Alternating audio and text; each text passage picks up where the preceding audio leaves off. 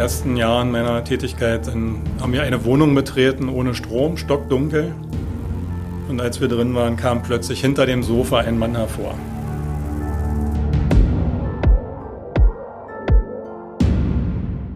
Ja, herzlich willkommen zu einer neuen Folge von Tatort Berlin, dem True Crime Podcast des Tagesspiegels. Mein Name ist Sebastian Leber. Und ich heiße Katja Füchsel. Schön, dass ihr heute wieder dabei seid.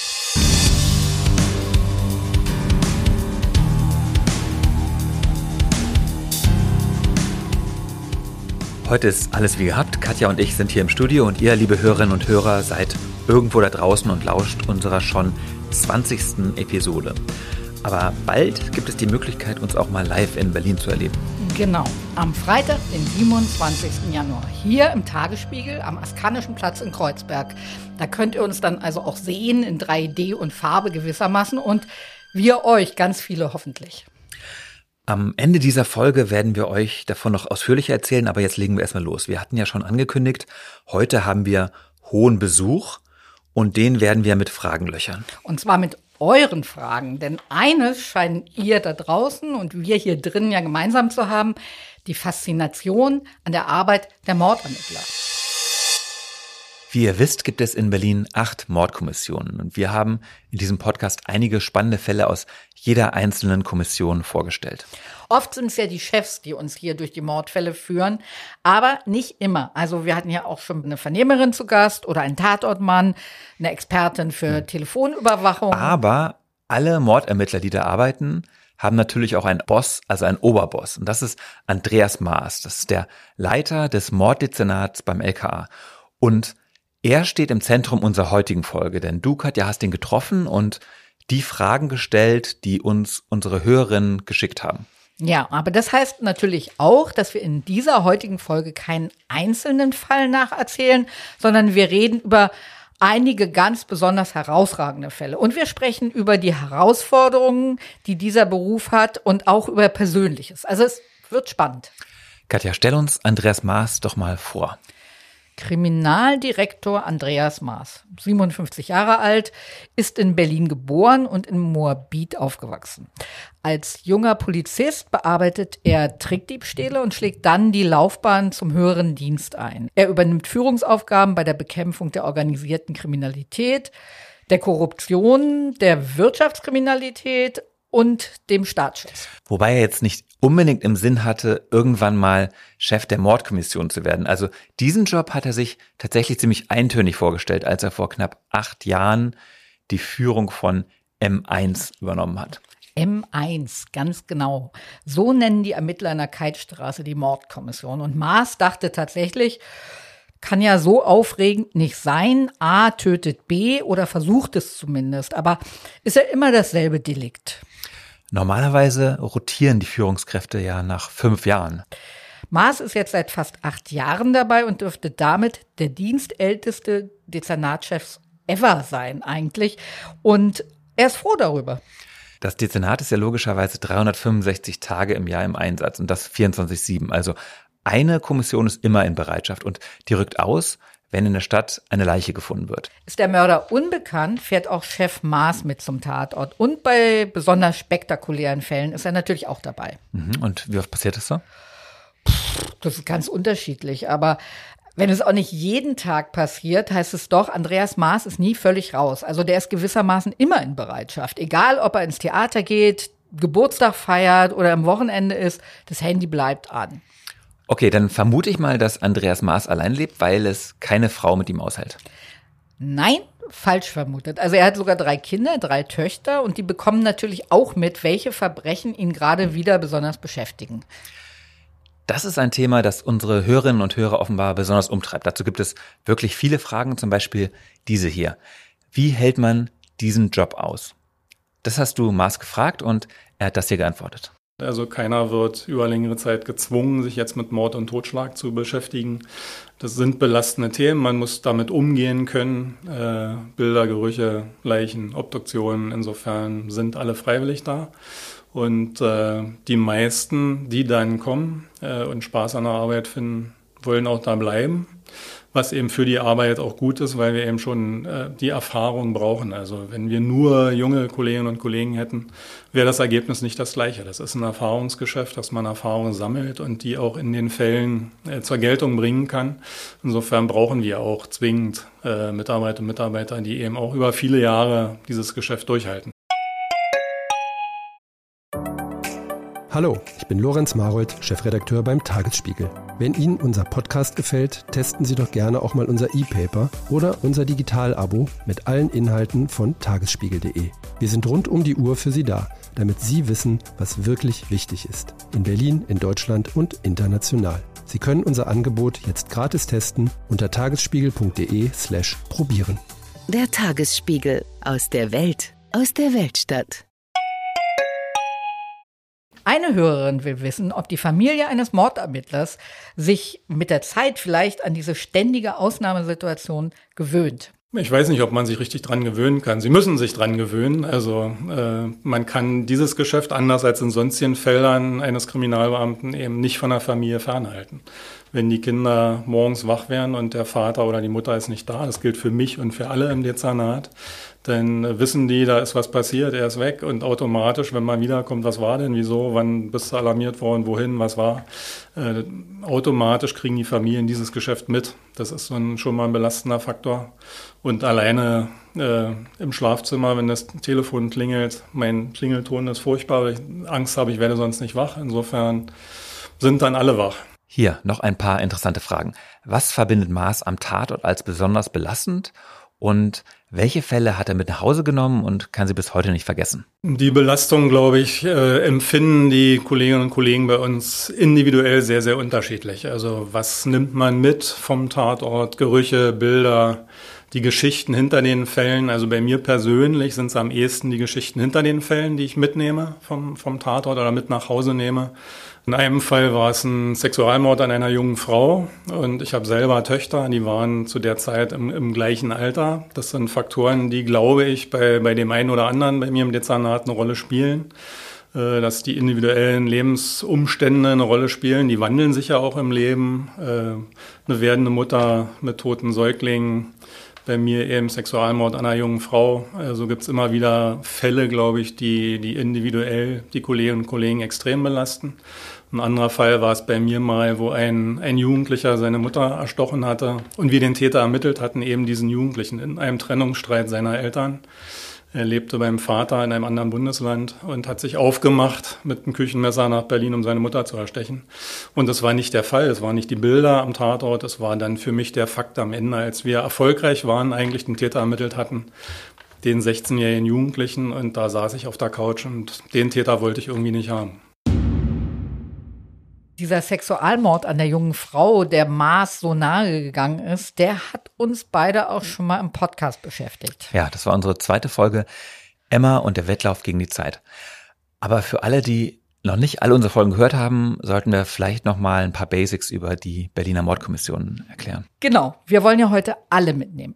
Also, das LKA 11 befindet sich in der Berliner Keitstraße und ist zuständig für jeden vollendeten oder versuchten Mord, für Totschlag, für Entführungen, erpresserischen Menschenraub, Amoklauf und Geiselnahmen. Beim Terroranschlag am Breitscheidplatz übernahm das LKA 11 beispielsweise die Ermittlungen am Tatort. Acht Ermittler, ein Chef und eine Schreibkraft gehören zu einer Kommission. Ein total eingespieltes Team. Nur die großen Städte wie Berlin, Hamburg oder München leisten sich reine Mordkommissionen. Also käme es zu einem Großeinsatz, wie beispielsweise dem nach der Clanschießerei am Tempodrom damals, würde fast jedes andere Bundesland eine Sonderkommission aus 30 Polizistinnen und Polizisten gründen. Den Berlinern aber reicht selbst für so spektakuläre Fälle 8 plus 1. Alle sechs bis acht Wochen geht eine Kommission für zehn Tage in Rufbereitschaft und jeder neue Fall gehört an ihr. Ist der Täter bei einem Mord oder Totschlag unbekannt, geht die Bereitschaft auf die nächste Kommission über, damit die Kommissarinnen sich auf die Jagd konzentrieren können. Nach Hause fahren sie dann nur noch zum Duschen oder für ein paar Stunden Schlaf. Und meist geht das in der Anfangsphase über mehrere Tage so, manchmal aber eben auch über Wochen. Zwei Psychologen stehen im Haus bereit, um den Ermittlern zu helfen, besonders belastende Einsätze zu verkraften. Besonders viel Arbeit machen die Mordermittler den Psychologen aber nicht. Mhm, weil? Die Therapeuten erklären das mit dieser ganz, ganz engen Arbeit im Team. Und Maas selber sagt, die kennen sich seit Jahren, manchmal schon seit Jahrzehnten und können am besten untereinander ihre Gefühle rauslassen. Und auch die Aufklärungsquote von über 90 Prozent, die macht es ganz sicher leichter, nicht von dem Gefühl übermannt zu werden, dass die eigene Arbeit irgendwie sinnlos ist. Auch das zählt zu den Besonderheiten im LKA 11, also eine sehr niedrige Fluktuation und, und ganz oft hörst du von den Ermittlerinnen, einmal Mordkommission, immer Mordkommission. Was soll danach noch kommen? Und das hat dann auch Auswirkungen auf das Durchschnittsalter. Das liegt nämlich bei 48 Jahren. Und wo wir schon beim Grundsätzlichen sind, da passt doch auch diese Frage einer Hörerin hier ganz wunderbar. Was genau ist eigentlich die Aufgabe von Andreas Maas, also vom Chef des Dezernats? Im Kern ist es die, die Gewährleistung eines, eines 24-7-Dienstes rund um die Uhr, Weihnachten, Silvester, Feiertage, immer eine funktionsfähige Mordkommission zur Verfügung zu haben, zu jeder Tages- und Nachtzeit, der dann eben auch bei besonderen Fällen, die besonders arbeitsintensiv sind, die Zeit einzuräumen, das zu bearbeiten. Gegebenenfalls muss dann mal eine Bereitschaft ausgesetzt werden also Aufrechterhaltung dieses Bereitschaftssystems und jede Kommission mit einer hinreichenden Stärke. Wir haben ziemlich kleine Dienststellen und insofern müssen immer auch genug Menschen da sein, dass man wenigstens mit fünf, sechs Leuten so einen Fall, die Bearbeitung eines solchen Falles angehen kann. Und das ist im Kern mein Job. Ich muss dann also entscheiden, wie viele Fälle kann die Kommission noch bearbeiten. Müssen wir die Bereitschaft vorzeitig wechseln oder kann die Bereitschaft weitergehen? 14, 15 Stundentage sind keine Seltenheit. In den ersten Tagen nach einer Tat ist das keine Seltenheit. Da gehen die Kolleginnen und Kollegen für vier, fünf Stunden Schlaf nach Hause, wenn es gut läuft, manchmal auch weniger. Und äh, wenn das über etliche Tage, über zwei Wochen läuft, äh, dann ist es ein, ein, eine Kernaufgabe aller Führungskräfte, eben darauf zu achten, dass den Leuten hoffentlich noch gut geht. Das sind ganz einfache Beispiele. Wenn man eigentlich nach, nach neun Arbeitsstunden gerade nach Hause fahren wollte, steht man am Auto, dann klingelt das Telefon, dann geht man wieder hoch. Und wenn man dann abends nach 23 Uhr äh, sich noch neue Möglichkeiten auftun, ist es ganz oft so, dass die Kolleginnen und Kollegen sagen, ah, ich, ich fahre noch mal raus, ich mache das, ich gehe los. Wo man eben wirklich im Auge behalten muss, Autofahren nach 15, 16 Arbeitsstunden. Will man das noch? Hat es nicht Zeit bis zum nächsten Tag? Die Schwierigkeit ist schon, dass wir gerade in den ersten Tagen immer gegen die Zeit arbeiten. Äh, weil aus jedem, jedem Ermittlungsergebnis können sich neue entwickeln und äh, die, gerade die ersten Tage sind unglaublich wertvoll. Deswegen arbeiten wir eben da so lange übers Wochenende weg. Und dann muss man, muss man gucken, äh, dass man die Leute manchmal auch vor sich selbst schützt und sagt, nein, cut, du gehst jetzt mal nach Hause, schläfst ein paar Stunden und morgen früh geht's weiter.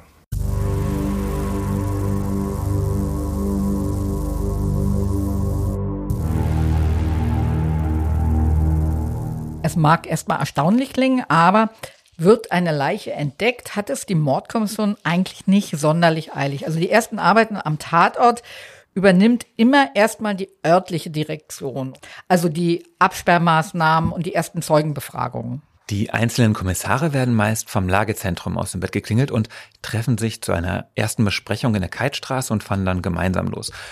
Und die ganzen Experten treffen nacheinander beim Tatort ein der oder die Staatsanwältin, die Spurensicherung der Kriminaltechnik, der Gerichtsmediziner, die Tatortleute. An Ort und Stelle lässt sich dann der Kommissionschef über den Stand der Dinge informieren. Und dann schickt er seine Leute los, die schwärmen dann aus. Und Herr Maas? Der kommt irgendwann dazu und berät sich wiederum mit dem zuständigen Leiter der Mordkommission. Die meisten dieser Leiter sind noch viel länger als ihr Oberboss dabei. Einer unserer Hörer will auch wissen, ob es am Tatort so eine Art Schema F gibt, also wonach sich alle Chefs der Mordkommissionen richten. Das sind alle sehr ausgeprägte Charaktere, die Kommissionsleiter natürlich. Die, einige von ihnen machen das schon eine ganze Weile, annähernd 20 Jahre oder einzelne auch darüber und äh, entwickeln da natürlich in Abhängigkeit von ihrem, ihrem Charakter äh, ganz eigene Wege und nehmen auch Einfluss auf die Arbeitsweise ihrer, ihrer Mannschaften, das ist ja klar. Und äh, aber da gibt's kein richtig oder falsch. Aus seinem Charakter kann man ja nicht raus. Das ist so eine enge Teamarbeit. Da beeinflusst am Anfang der Chef natürlich auch das gesamte Team. äh, sowohl in der Arbeitsweise als auch in der Stimmung. Das muss schon auch zusammenpassen, dass man sich miteinander versteht, dass es harmoniert, weil äh, über lange Zeiten verbringen die Kolleginnen und Kollegen eben mehr, deutlich, deutlich mehr Zeit im Dienst als zu Hause.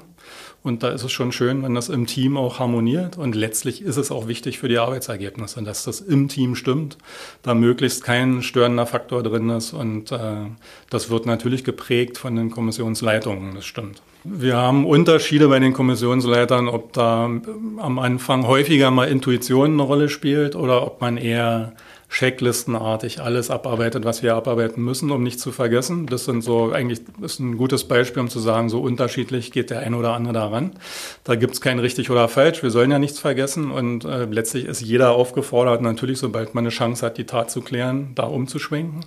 Aber das, glaube ich, beschreibt es ganz gut. Ein bisschen mehr Intuition oder ein bisschen mehr so ab Abarbeiten des ganzen Programms. Es wird ja oft behauptet, Berlin sei die Hauptstadt des Verbrechens, was kompletter Blödsinn ist. Also im Vergleich mit anderen Bundesländern belegt Berlin bei Mord und Totschlag gerade so einen mittleren Rang.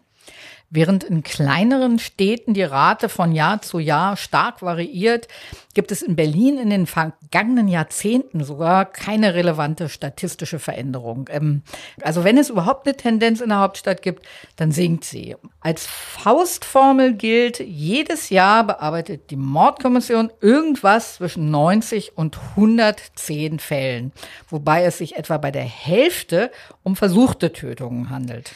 Wir haben ja schon am Anfang gesagt, dass es eigentlich nicht der Traum von Andreas Maas war, einmal Chef des Morddezernats zu werden, weil er sich das eben sehr eintönig vorgestellt hat. Aber, dass er sich da geirrt hat, das hat er bald eingesehen. Als ich angefangen habe, hatte ich äh, schon den, diesen Gedanken im Kopf, dass es ja nur um Mord und Totschlag geht und man immer das Gleiche hätte und bekommen würde durch die Lage, die sich so ergibt. Und diese Sicht hat sich aber schnell geändert, weil ich ganz schnell gemerkt habe nach ein, zwei Jahren, dass jeder Fall anders ist. Man manchmal, wenn man zum Tatort fährt, eine Geschichte im Kopf hatte die sich aber ganz schnell auflöst, wenn man denn da ist, weil jeder Fall doch sehr spezifisch ist. Insofern äh, ist das unglaublich interessant, doch über viele Jahre, weil jeder Fall ist anders. Und damit habe ich dann schnell aufgehört, mir diese Gedanken schon zu machen, wenn ich zum Tatort fahre, sondern dass man eben abwartet, was einem äh, was sich einem da zeigt am Tatort und welche Geschichten dahinter stecken. Naja, dass jeder Mordfall anders ist, das haben wir bei unseren bisherigen Folgen Podcast auch ganz gut gesehen. Und davon haben auch einige seiner Kommissarinnen erzählt, also in wie viele verschiedene Welten einer Stadt man als Mordermittler eintauchen kann. Als Beispiel hat er erzählt von so einem Obdachlosencamp unter der Schöneberger Autobahnbrücke, wo er schon tausendmal dran vorbeigefahren ist und keine Ahnung hatte von dieser kleinen Stadt, die die Bewohner in verschiedene Nationalitäten aufgeteilt haben. Da kommt man als normaler Bürger oder ja gar nicht hin oder weiß gar nicht, dass sowas überhaupt existiert wenn man nicht unbedingt unseren Podcast hört. Maas sagt, er habe Berlin durch die Arbeit bei der M1 ganz neu erlebt. Also diese unglaublich vielfältige bunte Stadt mit ihren ganzen Subkulturen. Jetzt könnte man ja annehmen, dass ein Dezernatsleiter selbst überhaupt keine Zeit hat, irgendwie groß draußen rumzulaufen, weil er eben im Büro sitzen und wichtige Dinge organisieren und leiten muss. So. Naja, das haben wir ihn natürlich auch gefragt. Er selbst sagt, seine Präsenz an den Tatorten, das sei er seinen Leuten schuldig. Und er hat das Gefühl, dass er die Ermittlung auch nur richtig erfassen kann, wenn er auch den Tatort vor Augen hat. Und zwar egal, ob das kurz vor Mitternacht oder im Morgengrauen passiert, ist der Herr halt in Wahrheit ein Kontrollfreak, der seine Leute nervt, weil er jeden ihre Schritte einzeln bewachen muss vielleicht. Wäre denkbar, aber tatsächlich scheint Herr Maas wirklich ziemlich beliebt zu sein. Also keiner hat da auch nicht unter der Hand irgendwie sowas angedeutet. Also eigentlich eher im Gegenteil. Die meisten Kommissare sagen, das ist ein Mann, der große Sachkompetenz hat und vor allen Dingen einer, der ruhig bleibt. Also der nicht immer gleich Alarm schlägt, weil der Job, der ist eh schon hektisch und da kann man so einen Ruhepol wirklich sehr, sehr gut gebrauchen als Chef. Hm. Nächste Frage. Was macht dem Dezernatschef an seinem Job am meisten Spaß und was am allerwenigsten? Am meisten Spaß machen mir die ersten Tage nach einer Tat. Äh, die, die Dynamik des Geschäfts zu sehen, wie, wie eine kleine Truppe mit fünf, sechs Mitarbeiterinnen und Mitarbeitern, wie dynamisch sich dieser Fall entwickelt, mit welchem Engagement da gearbeitet wird, dass man wirklich nach drei, vier Stunden nicht wieder den gleichen Sachstand melden kann, weil sich das unglaublich schnell weiterentwickelt, mit unglaublichem Einsatz und Engagement der Mitarbeiter und Mitarbeiter bei uns. Das macht mir am meisten Spaß. Und äh, den wenigsten Spaß macht mir die Beantwortung immer wiederkehrender stereotyper Anfragen. Ups, stereotype Fragen. Ich hoffe, der meint jetzt nicht uns. nee, ich glaube, das ist eher ein kleiner Seitenhieb auf die Politik. Statistische Anfragen zum Beispiel, weil für mich im Kern jeder Fall besonders ist und, und die Rahmenbedingungen jedes Falles sind irgendwie anders, so dass ich oft eben mit immer wiederkehrenden, jedes Jahr wiederkehrenden statistischen Anfragen, welche Altersgruppe war dann wie oft vertreten, wenig anfangen kann, weil für mich jeder Fall ein doch sehr besonderer Einzelfall ist. Und, und diese Anfragen kommen immer wieder und das macht mir glaube ich, am wenigsten Freude. Eine andere Frage lautet, bekommt denn Maas, wenn so ein Fall jetzt groß in der Öffentlichkeit ist, bekommt er dann Druck von oben? Vor allem wollen die Hörerinnen wissen, ob er manchmal Druck aus der Politik bekommt, also von der Innensenatorin oder von der Justizsenatorin und ob die dann manchmal so bei ihm anrufen. Es gibt natürlich ganz, ganz oft ein extrem großes Interesse am Fortgang unserer Ermittlungen. Ähm, das erzeugt manchmal Druck, weil wir bericht, ständig berichten müssen zeitlich, aber es gibt keine, keine Einflussnahme auf die Ermittlungsführung. Also weder aus dem politischen Raum noch von der Polizeiführung. Äh, das ist mehr, mehr, mehr ein großes Interesse, was natürlich bei uns manchmal Druck erzeugt. Den echten Druck machen wir uns eigentlich selbst, weil wir alle den unbedingten Willen zur Aufklärung der Tat haben. Natürlich kommt es auch vor, dass ein mutmaßlicher Täter, bei dem sich die Ermittler ganz sicher sind, dass er das Verbrechen auch wirklich begangen hat, am Ende doch nicht verurteilt wird, weil es das Gericht eben anders sieht. Eine spannende Frage lautet, ärgert man sich da als Mordermittler nach so einem Freispruch? Da gibt's natürlich immer erstmal ein Gefühl der Ernüchterung, wenn wir sicher sind, wir haben den richtigen, aber Letztlich haben wir es dann nicht geschafft, hinreichend Beweise zu sammeln. Wenn jemand aus der Untersuchungshaft wieder entlassen wird, äh, dann haben wir es nicht geschafft, in dieser Zeit genug Beweise zusammenzutragen. Und das ist so ein, so ein Punkt, der dann natürlich für Frust sorgt oder so ein bisschen demotivierend wirkt. Aber mit, mit den rechtsstaatlichen Prinzipien in Deutschland können wir alle gut umgehen. Insofern, wir sind aufgefordert, mit der Staatsanwaltschaft zusammen Beweise zusammenzutragen, die dann hoffentlich für eine Anklageerhebung reichen und am Ende für eine Verurteilung. Aber äh, damit können wir alle umgehen. Also da gibt's keine Schwierigkeiten. So ein bisschen äh, Lohn der Arbeit ist es natürlich schon, wenn am Ende jemand verurteilt wird. Äh, aber da spielt weniger, glaube ich, die Höhe der Strafe eine Rolle, als viel mehr, dass überhaupt jemand verurteilt wird weil wir dann wissen, okay, jetzt hat das Gericht jemanden als Täter erkannt und wir müssen eben keinen anderen mehr suchen, der einen Menschen getötet hat oder töten wollte. Das ist, glaube ich, ein ganz wichtiger Fakt. Neben diesem Punkt, dass die Höhe der Strafe schon für den einen oder anderen im Dezernat äh, so, so ein bisschen Genugtuung für die viele Arbeit ist. Aber noch wichtiger ist, glaube ich, dass am Ende das Gericht jemanden schuldig spricht. Wir dann wissen, wir haben einen Täter und wir müssen keinen anderen mehr suchen. Aber andersrum ist die Frage natürlich auch spannend. Wenn ein Täter verurteilt wird, kann es sein, dass man als Mordermittler da Mitleid empfindet? Das ist ja eine Frage, die glücklicherweise nie am Anfang unserer Arbeitsaufnahme steht, weil wir am Anfang ja noch nicht wissen, wer der Täter ist. Insofern spielt das ja erst eine Rolle, wenn wir mit hinreichender Sicherheit annehmen können, dass wir einen, den richtigen Täter ermittelt haben nach unserer Bewertung. Und dann ist Mitleid, glaube ich, das falsche Wort. Also es gibt Fälle, äh, wo man zumindest das Handeln des Täters oder den Tatentschluss mindestens nachvollziehen kann. Also ein Beispiel wäre für mich äh, der Rentner, der in der Aussichtslosigkeit einer Pflegesituation seine geliebte Frau tötet und das uns auch so sagt. Seine Traumfrau seit 50 Jahren geliebt, tötet sie am Ende in der Aussichtslosigkeit einer Pflegesituation, mangels Hilfe von draußen. Das sind Fälle, wo man dann auch da sitzt und, und beide Opfer und Täter eben äh, mit einem tragischen Blick betrachtet sind ja meistens Fälle, wo der Täter dann danach versucht, sich selbst umzubringen und wenn er es nicht schafft, haben wir mit ihm zu tun und dann die Justiz. Ein Fall war einer, wo eben äh, Nachbarn plötzlich verreist waren, die immer einkaufen waren. Der, der Rentner wurde selber gebrechlich, konnte nicht mehr einkaufen, die Nachbarn fahren in Urlaub und dann wusste er nicht mehr, wie es weitergeht und hat seine, wollte seine Frau umbringen oder hat seine Frau umgebracht und wollte sich dann selbst umbringen.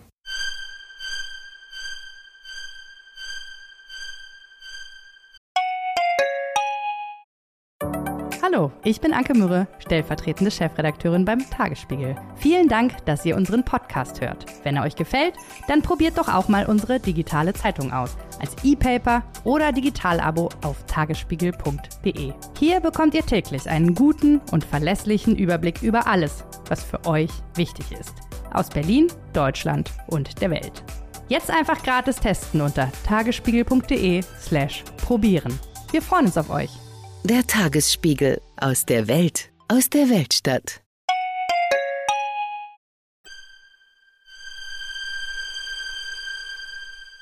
Wo wir schon bei Emotionen der Mordermittler sind. Ihre Arbeit wird ja beobachtet und bewertet in der Öffentlichkeit, nämlich in den Medien. Eine Frage lautet, ärgert sich Andreas Maas manchmal, wie die Medien über Polizeiarbeit berichten? Ärgern ist ein hartes Wort, aber ich finde mindestens sehr schade, dass ich den Eindruck habe, dass ganz häufig immer nur äh, das Haar in der Suppe gesucht wird. Äh, dass ich den Eindruck habe, dass positive Meldungen bringen wahrscheinlich kleinere Schlagzeilen. Das ist was, was ich schade finde, wenn ich wenn ich es verfolge, wie Polizeiarbeit dargestellt wird, dass immer nur nach Fehlern gesucht wird und nach dem Haar in der Suppe in meiner Wahrnehmung. Und das ist schon was, was auch bei vielen Kolleginnen und Kollegen, glaube ich, eben äh, nicht gut ankommt. Also ich bin da naturgemäß völlig anderer Meinung als Andreas Maas. Also nicht was die Arbeit der Berliner Mordkommission angeht, sondern was ganz grundsätzlich die Berichterstattung über Polizeiarbeit angeht. Na komm, lass es raus.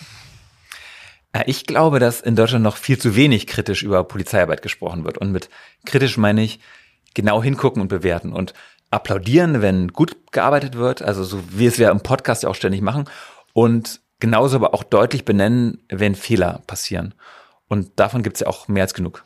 Naja, aber andererseits ist es natürlich auch so, dass manche Medien ungeprüft Polizeimeldungen zum Beispiel übernehmen. Und zwar wortwörtlich, ohne diese im geringsten zu hinterfragen. Ja, genau. Ich erinnere mich zum Beispiel an eine Falschinfo, die die Berliner Polizei mal verbreitet hat, nämlich dass ein Hausbesetzer angeblich eine Türklinke unter Strom gesetzt hätte, um Polizisten zu grillen. Diese Information war komplett falsch. Aber Berliner Medien haben es als reine Wahrheit verkündet. Aber ich fürchte, ganz grundsätzlich ist die Polizei auch oft selber schuld, einfach weil sie viel, viel zu wenig Transparenz zulässt. Ja, obwohl sie doch eigentlich als so wichtige staatliche Institution viel offener sein sollte. Und das führt einerseits dazu, dass Schlampereien und falsche Entscheidungen nicht in die Öffentlichkeit kommen. Und andererseits eben auch dazu, dass herausragende Polizeiarbeit zu wenig gewürdigt wird, weil sie ja gar nicht bekannt wird. Und dass es immer so einen Generalverdacht gibt, dass da vielleicht irgendwas wieder verheimlicht werden könnte. Ja, ich finde, ein ganz gutes Beispiel dafür ist die Genese unseres Podcasts, weil ich meine,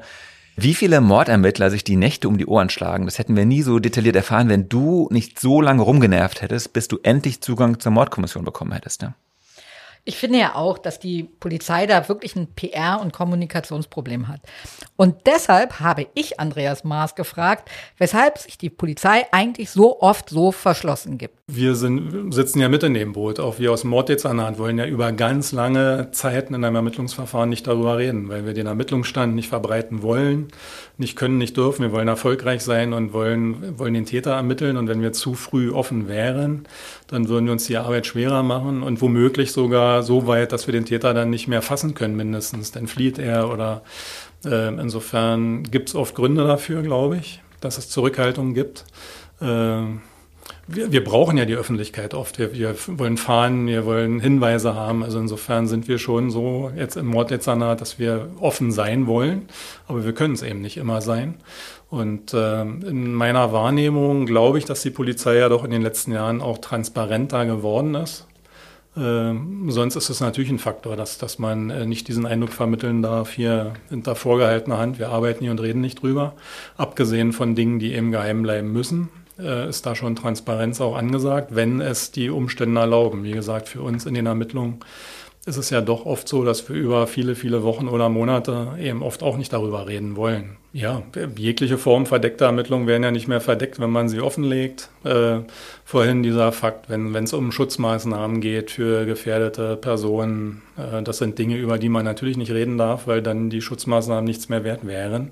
Also es gibt natürlich Felder, äh, die wir nicht in die Öffentlichkeit ziehen können, um eben weiter unseren, unseren Zweck nicht zu gefährden. Ja, schön drumherum geredet. Das war jetzt aber eigentlich nicht die Frage. Vielen Dank, Herr Maas.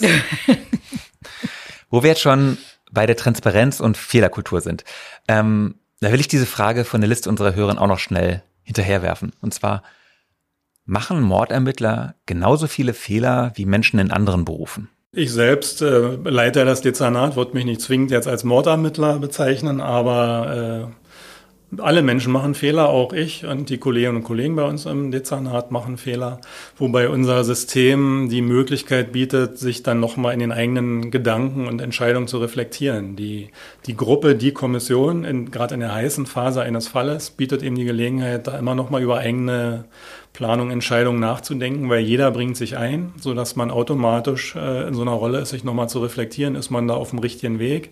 Gibt es vielleicht eher eine Abzweigung, dass man irgendwas anderes entscheidet? Insofern glaube ich, ist dieses System der Kom kommissionsartigen Bearbeitung im Team, wo sich jeder einbringt, ein Mittel, um Fehler äh, ein bisschen zu minimieren oder mindestens nochmal korrigierend einzugreifen.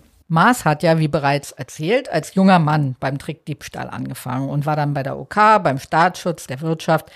Wir haben ihn also auch nach einem Fall gefragt, der ihn als Polizist vielleicht besonders geprägt hat. Das ist der Sexualmord an, an einer jungen Frau. Und äh, ansonsten würde ich auf, für, auf, aus meinen ersten zehn Jahren eigentlich auf ein ganzes Phänomen hinweisen. Das ist Trickdiebstahl zum Nachteil älterer Mitbürger, äh, den ich da bearbeitet habe.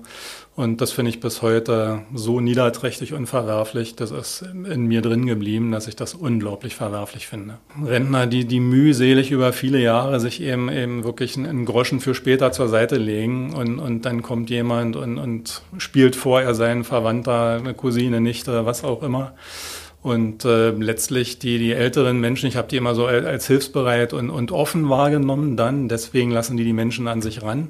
Und das wird ausgenutzt und äh, das finde ich, ist mir bis heute irgendwie sehr bewusst geblieben. Aber es gibt eben auch diesen einen Fall, auf den Mars immer wieder zu sprechen kommt. Emma, also so haben wir das Mädchen jedenfalls in unserem Podcast genannt damals. Der Tatort, das war ein Gebüsch nicht weit entfernt vom Bahnhof Wuhletal und 200 Meter von ihrem Elternhaus entfernt.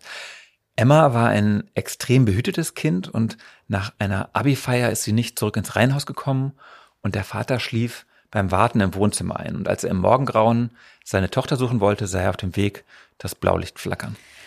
Die Mordermittler stehen damals vor einem Rätsel. Also wir haben keine Ahnung, hat der Täter im Gebüsch auf sie gewartet oder saß er zusammen mit seinem späteren Opfer in der Bahn? Und Erstmal ist der Fall auch wirklich ein Albtraum für Ermittler, denn es gibt offenbar keine Vorbeziehung zwischen Täter und Opfer, es gibt keine direkten Zeugen der Tat und die DNA des Täters ist in keiner Datenbank. Ja, das war auch so ein Fall, wo die Ermittler in den ersten Tagen nur zum Duschen nach Hause gegangen sind.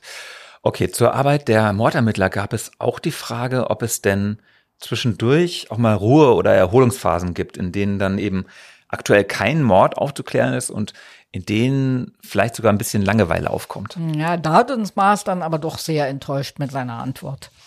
Der Arbeitsaufwand in den Ermittlungsverfahren hat in den letzten Jahren eklatant zugenommen, äh, ohne dass das Personal entsprechend angepasst wurde. Also wir haben zunehmend äh, das Problem, dass wir die Fälle bis zur Anklageerhebung oder mindestens bis zur Eröffnung der Hauptverhandlung äh, vor der Kammer beim Gericht äh, auch wirklich umfassend fertig und ausermitteln können. Das wird zunehmend schwierig, weil eben der Arbeitsaufwand gestiegen ist. Also es gibt ganz viele neue Felder, die uns viele, viele Möglichkeiten an die Hand geben, aber die eben auch viel Arbeit machen. Also äh, Smartphones, immer größer werdende Speicher, Cloud-Daten, Videoüberwachung im, im öffentlichen Raum. Ähm, all das sind Felder, die es vor zehn Jahren in der Ausprägung nicht gab, beziehungsweise war es noch ganz anders. Allein die Speicherkapazitäten der Smartphones, wir sind kommen nicht dran vorbei, alles zu machen, was geht. Also das Smartphone komplett auswerten, Fotos, Videos, wenn das eine Rolle spielen kann. Und äh, andere Felder, äh, Internetermittlung, Social Media, all das sind Dinge, um die wir uns kümmern müssen, wo wir viele, viele Anhalte finden. Aber äh, das macht eben auch viel Arbeit. Und insofern langweilt sich äh, keine Mordkommission zwischen den Bereitschaften. Jede Videokamera ist für die Ermittler eine Chance, aber auf einem einzigen Bahnhof kommen natürlich ganz schnell hunderte Stunden Material zusammen und das muss alles gesichtet werden. Oder auch Telefonüberwachung zum Beispiel. Die binden in vielen Fällen eine komplette Kraft in einem Fall. Ja, im Laufe der Jahre haben sich aber auch die Methoden, mit denen Mörder überführt werden, stark gewandelt. Also mittlerweile genügen den Kriminaltechnikern kleinste Bluttropfen Fusseln, Fasern, um einen Täter zu identifizieren. Das führt wiederum dazu, dass die Tatortarbeit den zuständigen Ermittler oder die Ermittlerin heute nicht nur Stunden, sondern eben oft Tage und manchmal auch Wochen bindet. Und übrigens, die Berliner waren die ersten, die in Deutschland jemals Ende der 80er Jahre einen Sexualverbrecher mit einer DNA-Analyse überführt haben. Gut, ein anderes Thema, das sich natürlich aufdrängt, ist die Frage, inwieweit das reale Leben eines Mordermittlers mit dem Bild übereinstimmt, das wir aus Krimis kennen. Und das ist übrigens auch die Frage, die am häufigsten gestellt wurde. Und wir selbst haben ja schon viele, viele Unterschiede aufgezeigt in den einzelnen Folgen. Okay, aber weil es euch und uns so brennend interessiert, haben wir Andreas Maas dann trotzdem gefragt, ob er sich sonntagsabends den Tatort anschaut. Und er sagt, ja, gelegentlich macht er das, aber nur ab und an. Und weil eigentlich habe er nun schon genug Krimi in seinem Alltag. Und die Abweichung von der Realität, die nimmt er ziemlich gelassen. Ärgern kann ich mich darüber nicht. Ich glaube, es ist künstlerische Freiheit. Letztlich muss es ja dem, dem Zuschauer oder Zuhörer immer gefallen. Und insofern äh, kann ich mich darüber nicht ärgern. Äh, es soll interessant wirken und darauf führe ich es dann zurück, dass das eine oder andere mich vielleicht irritieren könnte, aber es tut es nicht wirklich. In meiner Funktion gerade ist es ja oft so, dass äh, immer Chefs oft so ein bisschen dumm und, und äh, abwesend dargestellt werden. Und das ist eben so ein Beispiel für mich, weil es meine Rolle ist, wo ich dann eben äh, aufmerksam werde und denke, okay, okay, meine Realität sehe ich anders. Da hat er ja eigentlich wirklich recht. Also die Chefs werden im Tatort eigentlich immer als bürokratische Vollidioten dargestellt. Und genau wie die Staatsanwälte, die im Drehbuch eigentlich nur auftauchen, um die coolen Kommissare mit unsinnigen Vorschriften zu drangsalieren. Und im Fernsehtatort, da geraten die Kommissarinnen wie Lindholm und Ballauf und Batic ja regelmäßig in lebensgefährliche Situationen. Im Alltag von Andreas Maas kommen diese Situationen eher nicht vor, aber ganz ausschließen kann man die auch nicht. Und deshalb lautet eine Frage auch, was denn für Andreas Maas die gefährlichste Situation war, in die er in seinem Berufsleben jemals geraten ist. Daran erinnere ich mich, die war, glaube ich, nicht wirklich gefährlich, aber sie hätte gefährlich werden können. In den ersten Jahren meiner Tätigkeit dann haben wir eine Wohnung betreten ohne Strom, stockdunkel. Und als wir drin waren, kam plötzlich hinter dem Sofa ein Mann hervor. Also das ist eigentlich ein Umstand, den man gerne vermeidet, weil hätte der uns etwas tun wollen, hätte er jede Gelegenheit gehabt. Also insofern, das war, glaube ich, also sie war nicht wirklich gefährlich, weil er uns nichts getan hat.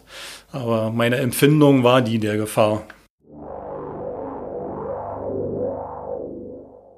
Wow, okay, also nochmal zum Mitschreiben. Ein Mann kommt im Dunkeln hinter einem Sofa hervor und das ist die gefährlichste Situation seines ganzen Berufslebens. Also jetzt verstehe ich, warum die Drehbuchschreiber im Tatort so rumfantasieren und immer noch so ein bisschen Action-Szenen hinzufügen müssen. Ja.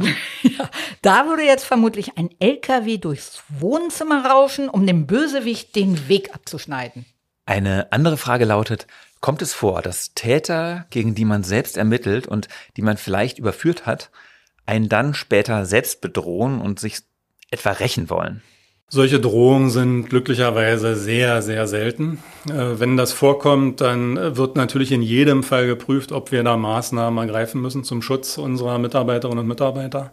Aber es ist glücklicherweise sehr selten. Aber es gehört auch zu den Belastungen in, in unserem Job.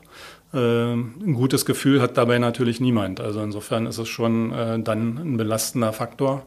Aber es ist sehr, sehr selten. Und dann gibt es noch die Frage, was verdient man als Chef einer Mordkommission und was als Oberboss, also als Dezernatsleiter und wie lange braucht man dahin? Hm. Gut, verdienen tue ich nicht mehr als andere Dezernatsleiter im LKA Berlin auch. Also ich werde nach Besoldungsgruppe A15 besoldet, äh, werden andere auch. Und äh, wie lange man dahin braucht, kann man gar nicht sagen. Irgendwann fällt die Entscheidung, dass jemand das Morddezernat leiten soll und äh, es hängt an der Besoldungsstufe. Man muss also im Moment im höheren Dienst schon sein, damit man eine Chance hat, das Morddezernat zu übernehmen. Und dann kann man es auch schaffen. Und die Kommissionsleitungen, die verdienen zwei Stufen darunter. Besoldungsgruppe A15, das sind dann also je nach Erfahrung und Beschäftigungsdauer aktuell zwischen 5.770 und 7.250 Euro brutto und netto somit zwischen 4,1 und 4,9. Katja, gab es denn auch Fragen, auf die Andreas Maas keine Antwort hatte oder bei denen er sich geweigert hat, überhaupt zu antworten? Naja, also eine Hörerin aus der Schweiz wollte wissen, ähm, was das für ein Gefühl ist, wenn sich nach Jahren herausstellt, dass die Berliner Mordkommission den Falschen oder die Falsche an die Justiz übergeben hat. Ob man sich da Vorwürfe macht, wenn ein Unschuldiger jahrelang hinter Gitter saß. Aber er sagt, keine Ahnung. Also in seiner Zeit bei der Mordkommission sei das noch nicht vorgekommen. Okay, wo du gerade Schweizerin gesagt hast, ja, vielleicht ist das die Gelegenheit auch mal kurz Danke zu sagen bei all den Menschen, die uns in Österreich und in der Schweiz zuhören. Denn das sind echt sensationell viele. Wir haben die Zahlen ja hier in unserer Software und das macht uns wirklich happy. Ja, um das mal zu beschreiben, das macht echt Spaß darauf zu gucken. Wir können nämlich sehen, in welchen Ländern wir weltweit gehört werden. Und das wird uns dann quasi auf so einem Globus eingefärbt. Und fast der ganze Globus ist inzwischen rötlich eingefärbt. Ja, und es gibt nur noch ganz wenige graue Flächen. Das heißt, dass in diesem Land dann noch kein einziger Mensch jemals Tatort Berlin gehört hat. Das sind zum Beispiel zurzeit Angola, Myanmar und Nordkorea. Also, falls ihr mal dorthin reist, ihr könntet wirklich die Ersten sein. Okay, also zurück zu euren Fragen. Es gab also keine, die Andreas Maas nicht beantworten wollte. Aber gab es denn umgekehrt jetzt Fragen, die wir bekommen haben und die du dich nicht getraut hast, dem Oberboss dann zu stellen? Naja, du wolltest ja eigentlich wissen, ob Andreas Maas in seinem Leben schon mal selbst ein Verbrechen begangen hat. Aber die Frage ist mir irgendwie von meinem Zettel gerutscht, glaube ja. ich. Ja, das glaube ich dir natürlich, klar. Äh, also ich hätte vermutlich ein bisschen Skrupel gehabt, die Frage nach seinem Gehalt zu stellen. Ja, die habe ich auch ganz verschämt am Ende vorgelesen. Wobei tatsächlich konnten wir in der einen Stunde mit Herrn Maas ja gar nicht alle Fragen unterbringen. Und das sind ja auch etliche Fragen in unserem Postfach gelandet, die an uns gerichtet sind. Also über den Podcast, über die Fälle, aber auch über uns als Reporter. Und die möchten wir natürlich auch gerne beantworten. Und deshalb haben wir uns was überlegt, dass wir nämlich jetzt am Ende jeder Folge drei dieser Fragen hier vorstellen und dann beantworten. Mhm. Und damit fangen wir gleich beim nächsten Mal an, oder? Und wir lassen nichts aus, auch wenn es sehr unangenehm wird. Okay, einverstanden. Gibt es denn irgendwas, was dir jetzt schon besonders unangenehm ja, ist? Ja, klar, tausend Sachen. Ne? Zum Beispiel, äh, was würdet ihr heute anders machen, wenn ihr den Podcast nochmal von vorne beginnen könntet? Oh ja, aua, ja. Oder auch, wie sehr schmerzen euch fiese Hörerkommentare? Mhm. Warum hat euch der Tagesspiegel eigentlich nie ein professionelles Sprechtraining bezahlt? Yeah.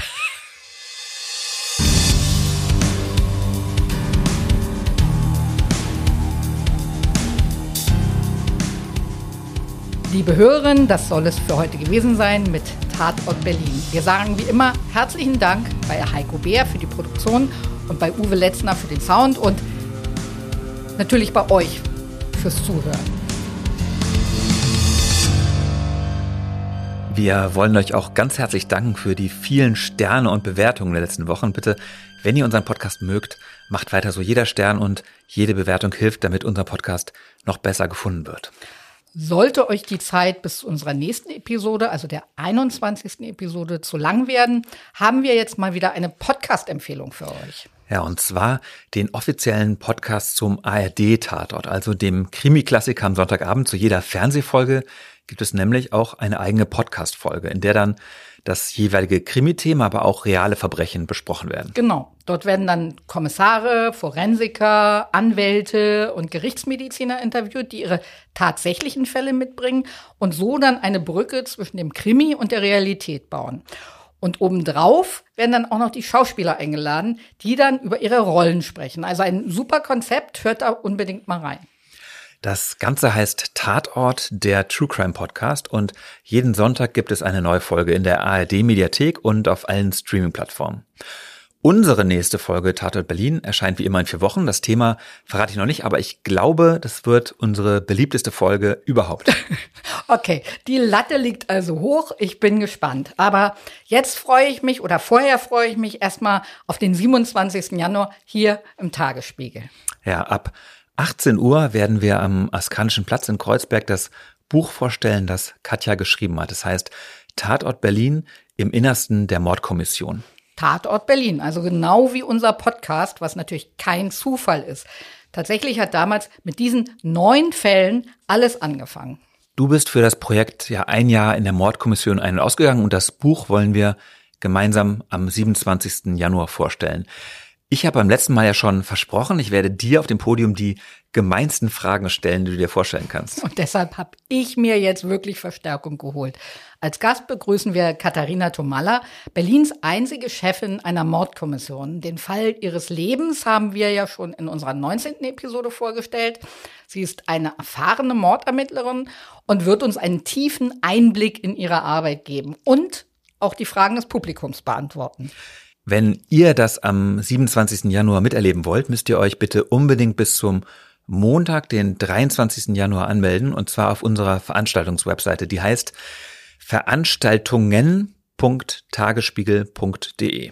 Bis dahin also tschüss, liebe Hörerinnen und Hörer und tschüss, Sebastian. Tschüss, liebe Katja.